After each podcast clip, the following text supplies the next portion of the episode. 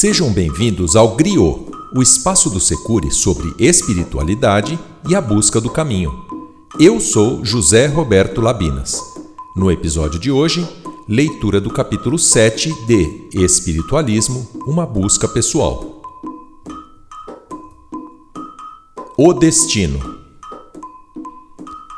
Em várias passagens deste livro, fiz menção ao destino que cada ser humano tem na vida e a importância de cumpri-lo. É provável que o leitor faça a mesma pergunta feita por tantos filósofos, teólogos, estudiosos e pessoas comuns ao longo da história. Afinal, existe destino? Se sim, qual é o meu? A palavra destino significa fatalidade a que estariam sujeitas todas as pessoas e todas as coisas do mundo. Segundo esse conceito, os acontecimentos que marcam a vida do ser humano já estariam determinados e seriam inevitáveis, independentes de sua vontade. Se isso é verdade, esses acontecimentos estariam determinados pelo quê? Na tentativa de responder a esta pergunta, surgiram diferentes correntes filosóficas com explicações bem diversas. O fatalismo considera que o mundo e seus acontecimentos são produzidos de forma irrevogável, mas não aleatória, e sim pela força de uma ordem cósmica, o chamado Logos. Quem acredita no fatalismo se põe de maneira impassível diante dos acontecimentos, não crendo que possa modificá-los de alguma maneira. E, embora aceite um poder sobrenatural pré-existente, não crê em nenhuma ordem natural ou de causa e efeito, recusando assim a predestinação. Ao contrário, o determinismo defende que todo acontecimento é explicado por relações de causalidade, ou seja, a relação entre um evento, a causa, e um segundo evento, o efeito, sendo que o segundo evento é uma consequência do primeiro afirma serem todos os acontecimentos, inclusive vontades e escolhas humanas, causados de forma necessária e suficiente por acontecimentos anteriores, ou seja, o homem é destituído de liberdade de decidir e de influir nos fenômenos em que toma parte. A teologia cristã crê que Deus dá ao homem a condição de agir e ser livre com capacidade para fazer suas próprias escolhas, inclusive as que não estão de acordo com a vontade divina. É o chamado livre-arbítrio. Deus tem poder para impedir que o homem faça o bem e o mal. No entanto, deixa o caminho livre, cabendo a ele decidir, sendo responsável por seus próprios atos. As principais correntes espiritualistas creem no efeito combinado de causalidade e do livre-arbítrio. Nesse contexto, o homem tem liberdade de agir diante de qualquer situação, mas deve ter em mente que qualquer ação sua terá uma consequência futura. Por isso, acreditam que o livre-arbítrio se torna preponderante frente à causalidade à medida que o espírito evolui moral e intelectualmente tornando cada vez mais responsável por suas decisões. No fim das contas, evoluir também significa aprender a usar o livre-arbítrio. Conforme erra e sofre as consequências de seus erros, o espírito adquire a sabedoria de que tudo lhe é permitido, mas nem tudo lhe é adequado. Autonomia com responsabilidade também é uma fórmula de sucesso na educação infantil pois a criança aprende o que é certo ou errado, não apenas pelos avisos dados por seus pais ou professores, mas também por suas próprias experiências na vida. E mesmo na idade adulta, aprendemos com os nossos próprios erros e nos reeducamos, mudando conceitos, valores, atitudes e comportamentos que no passado produziram efeitos danosos a nós mesmos e a outros. Os céticos poderiam argumentar que, ao contrário dos casos em que a lembrança da dor sofrida no passado está gravada em nossa memória e funciona como um grande aviso de atenção, perigo, os erros de vidas passadas não são possíveis de serem recordados e, por isso, perderiam o caráter educacional defendido pelos espiritualistas. No entanto, nossa memória não é formada apenas por uma porção consciente com os arquivos mentais das lembranças desta vida, sediada no cérebro físico. Ela é muito maior, arquivando lembranças desta e de outras vidas em sua porção sediada nos corpos astrais mais profundos do perispírito. As lembranças de existências passadas afloram em nossa consciência em diversos momentos da vida, como, por exemplo, quando chegamos a um lugar pela primeira vez e sentimos que já estivemos lá. Quando somos apresentados a uma pessoa pela primeira vez e criamos uma empatia ou antipatia imediata por ela, como se já a conhecêssemos. Quando, diante de uma situação, nossa intuição nos indica que devemos agir desta ou daquela maneira, às vezes contrariando a própria razão. Nossa memória também arquiva fatos, experiências e aprendizados vivenciados no plano astral, seja durante o sono, quando o espírito se afasta temporariamente do corpo físico e se relaciona com outros espíritos que vibram na mesma sintonia, seja quando o espírito se encontra desencarnado, aguardando por uma nova oportunidade de viver no mundo material. Nesse período, mais ou menos longo de acordo com seu estágio evolutivo, o espírito estuda o seu passado e procura os meios de se elevar. Vê, observa o que se passa nos lugares que percorre, escuta os discursos de homens esclarecidos e os conselhos de espíritos mais elevados do que ele, proporcionando-lhe ideias que não possuía e que lhe serão úteis nas futuras encarnações. Nesse intervalo, o espírito também participa do planejamento de sua próxima encarnação escolhendo o gênero de provas e obrigações que deseja experimentar para testar sua elevação moral. Também a lei do karma poderá impor certa existência como forma de resgate de erros cometidos no passado.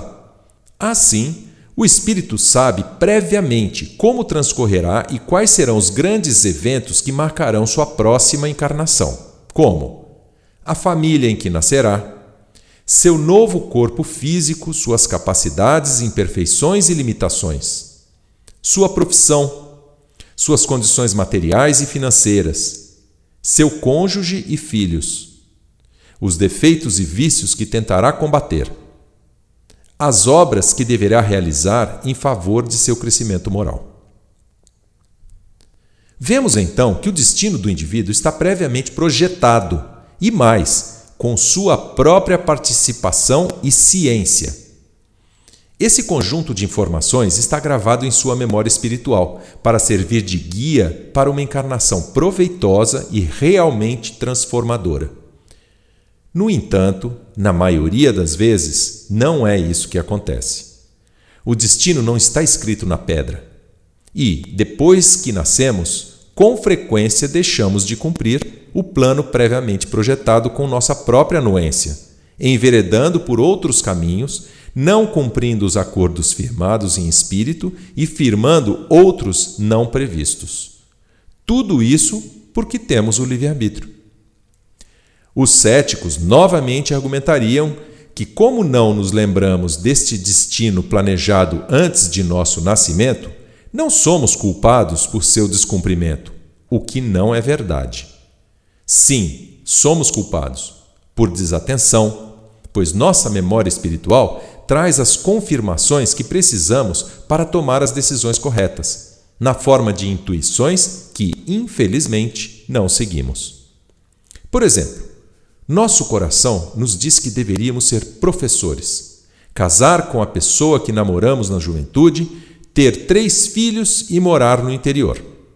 Mas insistimos em estudar engenharia, terminamos o namoro na primeira briga, deixamos para casar com outra pessoa 15 anos depois e, por ser muito tarde, decidimos ter somente um filho, permanecendo na capital em função do nosso trabalho. E assim mudamos o nosso destino, deixando de passar por provas que nós mesmos escolhemos, postergando resgates de dívidas para vidas futuras, impedindo o nascimento de espíritos com quem havíamos acordado sermos pais, trazendo ao mundo espíritos que não estavam em nossos planos, trabalhando em profissões que não nos dão satisfação, vivendo em cidades que nos oprimem, etc. Também somos culpados por isso em função da nossa ignorância.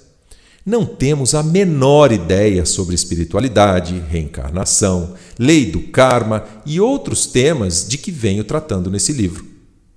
Também não nos interessamos em conhecer mais sobre o assunto, pois colocamos nosso foco em aproveitar a vida material, acumular riquezas, prosperar financeiramente para satisfazer nossos prazeres físicos.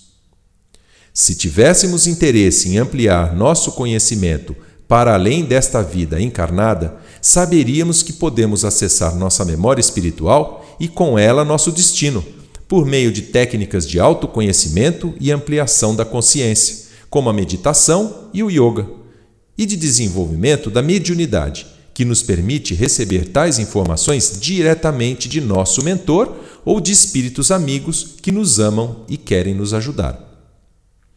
Mesmo não obtendo as informações desejadas por conta própria, podemos acessá-las consultando os oráculos, como faziam povos antigos, como os egípcios, gregos, romanos, chineses, escandinavos e outros.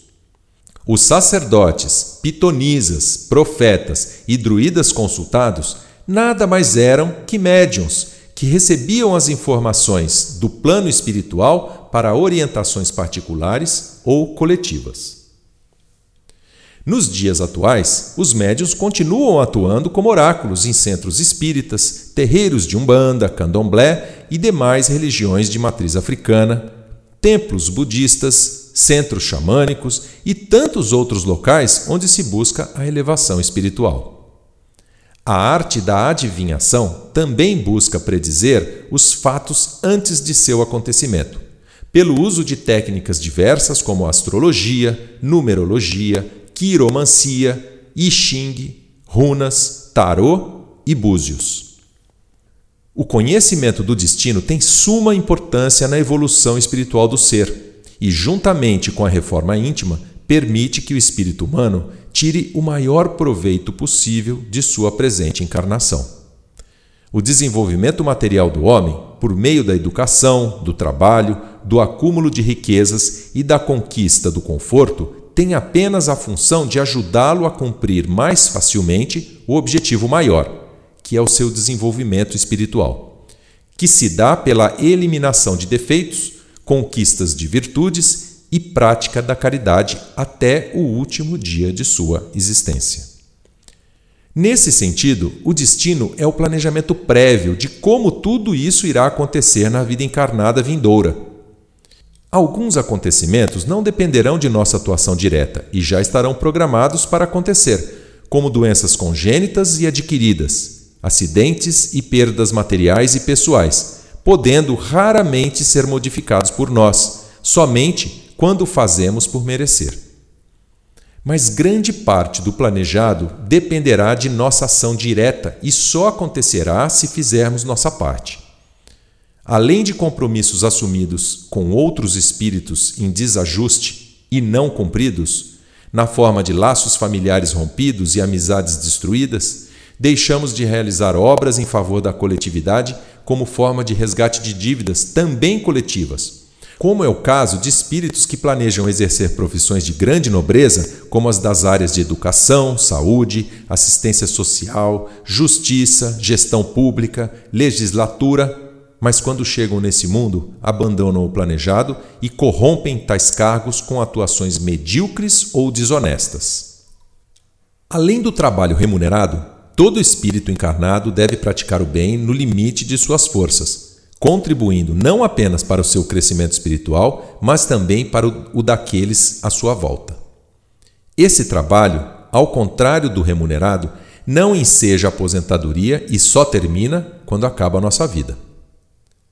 O plano que todos temos de trabalhar por 40 anos e então conquistar o direito de descansar e curtir as coisas boas da vida é um desvirtuamento do objetivo final da encarnação, fruto do nosso egoísmo.